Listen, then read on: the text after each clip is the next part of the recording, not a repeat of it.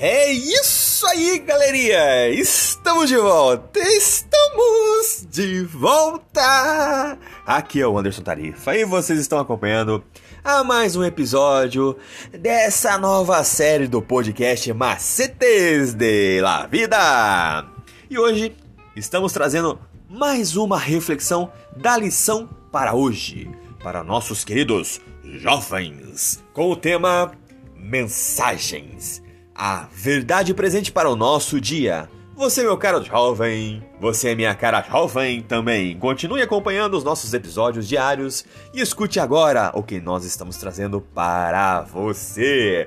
That's it, galerinha! We are back, we are back. I am Anderson Tarifa and you are following another episode of this podcast Macetes da Vida. And today, we are bringing another reflection of today's lesson to our dear young people with the tema messages, the present truth for our days. You, my dear young man. You too, my dear young man. Continue waiting your daily episode and listen now to what we are bringing you. Eso es, chicos. Volvemos aquí. Es Anderson Tarifa y está viviendo otro episodio de este podcast. Y yo he traído otras reflexiones de la lección de hoy para nuestros queridos jóvenes con el tema eh, mensajes. La verdad actual para nuestros días. Tú, mi querido joven. Tú también, mi querida joven. Siga visitando nuestros episodios diarios. Escucha ahora lo que te traemos.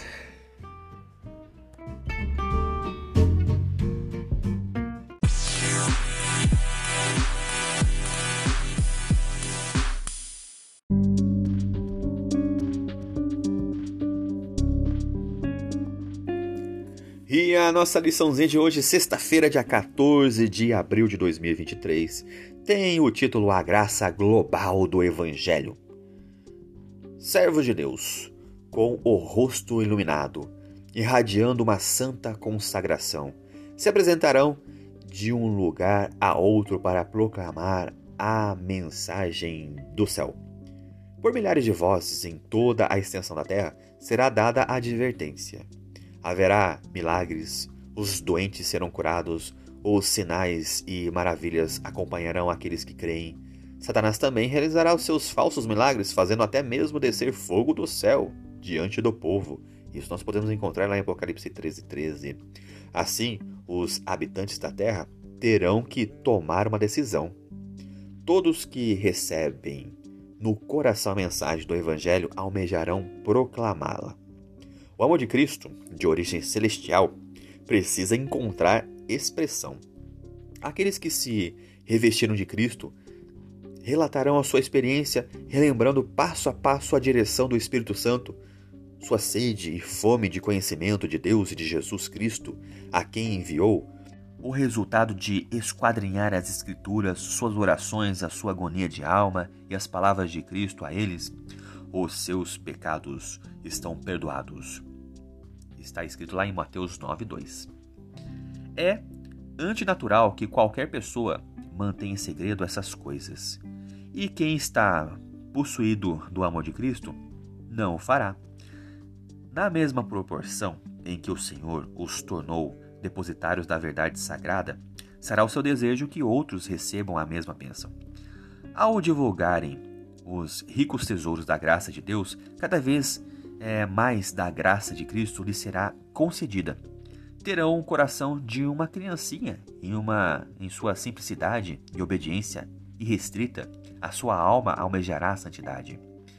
E lhes terá revelado sempre mais dos tesouros da verdade e da graça para serem entregues ao mundo. Ao comissionar os seus discípulos a ir por todo o mundo e pregar o evangelho de, a toda criatura, Cristo designou os seres humanos à tarefa de disseminar o conhecimento da sua graça. Porém, enquanto alguns saem para pregar, ele apela a outros para que atendam aos seus pedidos por ofertas para manter a sua casa na terra. Ele pôs recursos nas mãos das pessoas para que as suas dádivas divinas possam fluir através de canais humanos, fazendo nós a obra que nos foi designada de salvação, de salvar os nossos semelhantes.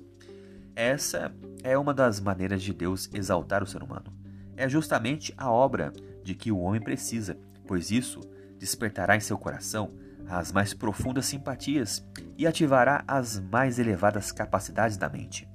É nosso caráter e experiência que determinam a nossa influência sobre o próximo.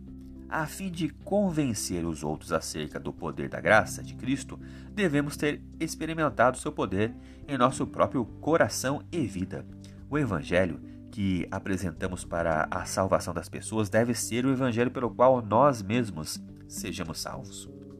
Só por uma fé viva em Cristo como Salvador pessoal é que se torna possível fazer sentir a nossa influência no mundo incrédulo. Se queremos retirar os pecadores da impetuosa corrente, devemos firmar os pés sobre a rocha, Jesus Cristo. Agora pense comigo: como o Evangelho dá significado e propósito à nossa vida imperfeita, breve, quebrantada e muitas vezes frustrante. Qual é a ligação entre a justificação pela fé e a mensagem das, dos três anjos? Lá em Efésios 1,4 diz que antes da fundação do mundo, Deus nos escolheu em Cristo para recebermos a salvação. E o que isso significa para você?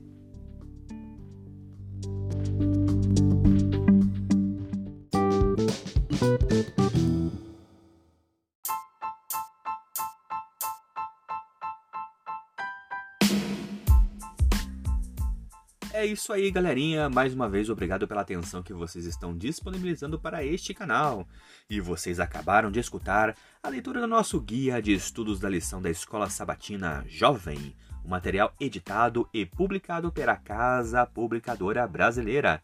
Ela é detentora de todos os direitos de tradução e publicação em língua portuguesa.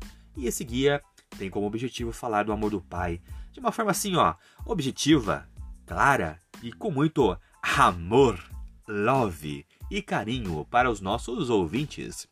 Continue acompanhando nosso trabalho em nossas páginas e em redes sociais através do Anderson Tarifa e também no seu serviço de streaming digital preferido.